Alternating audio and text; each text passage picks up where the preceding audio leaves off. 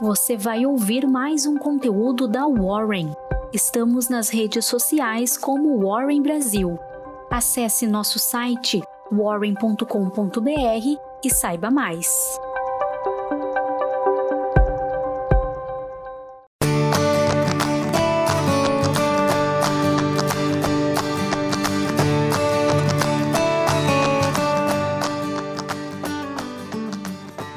A mesada do casal.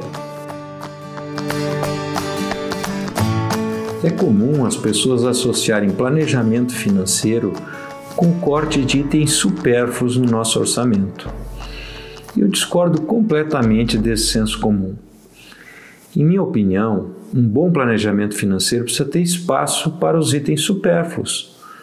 Afinal de contas, são eles que trazem sabor para a vida que sem nenhum supérfluo fica extremamente chata. O que devemos combater é o desperdício. Esse sim é muito danoso para a nossa vida financeira.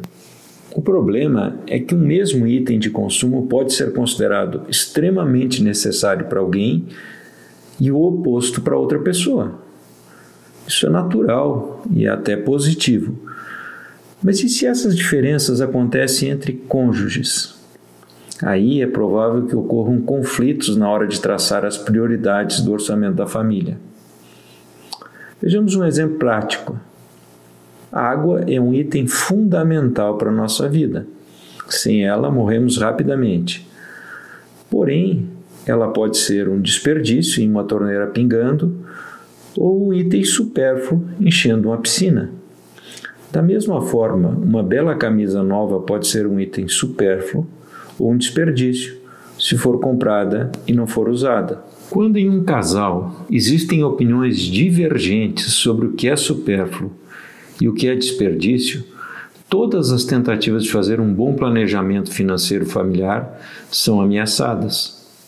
Lembro de uma senhora que se recusava a colaborar com os esforços do marido em manter o controle financeiro. Quando a questionei sobre o comportamento, ela justificou marido é mó chato.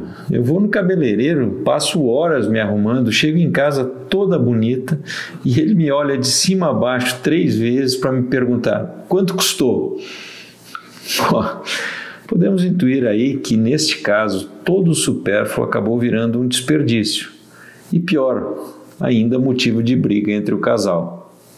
Já em outro casal, era o marido que se recusava a colaborar com o controle financeiro que a esposa tentava manter. Ele reclamava que a esposa não aceitava que ele pagasse a mensalidade do seu clube de futebol do coração e que cada vez que saía para tomar um chopp com os amigos, tinha que ouvir um interminável sermão sobre o gasto que ele tinha feito.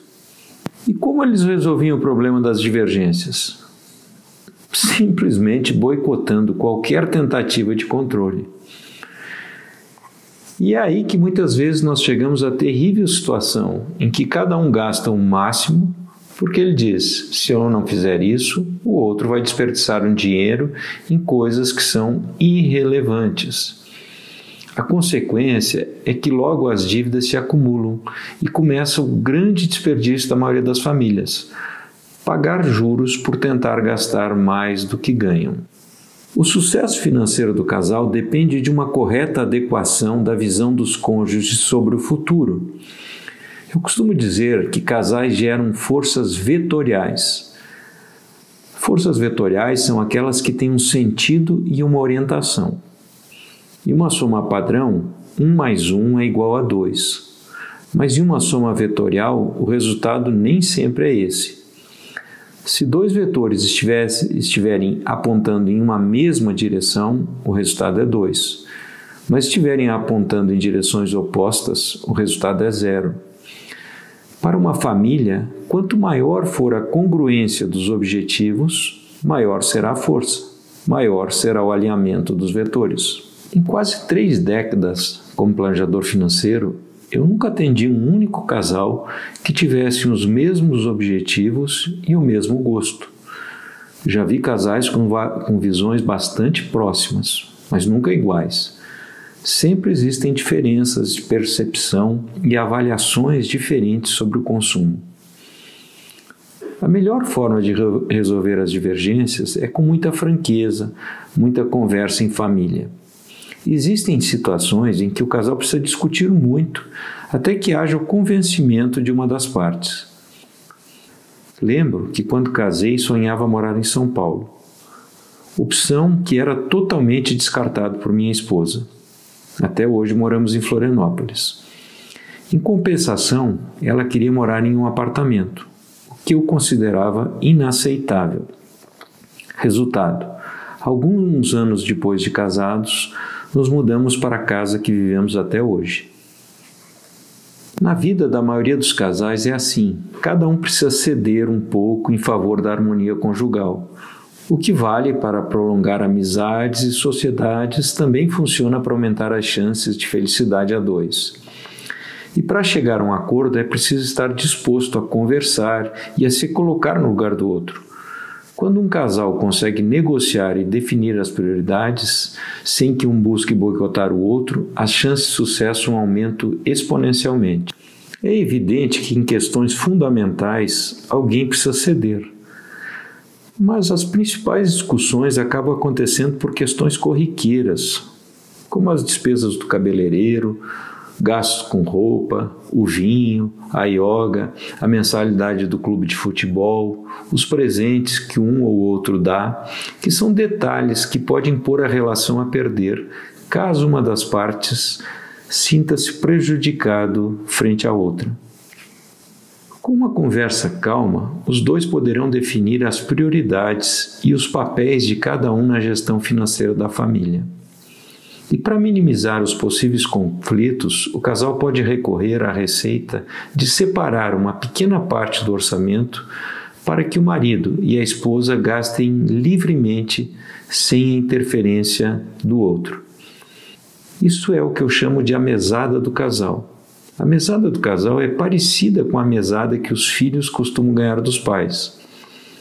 O casal calcula quanto do orçamento conjunto pode ser gasto com supérfluo estabelece um percentual da receita global, que varia entre 4% e 10%, que é deixado fora do orçamento e sobre o qual cada cônjuge tem autonomia total para decidir em que gastar.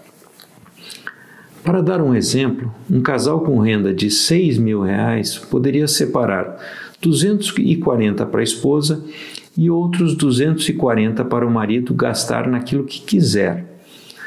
Um orçamento mais folgado permitiria um valor maior, digamos de 600 para cada cônjuge.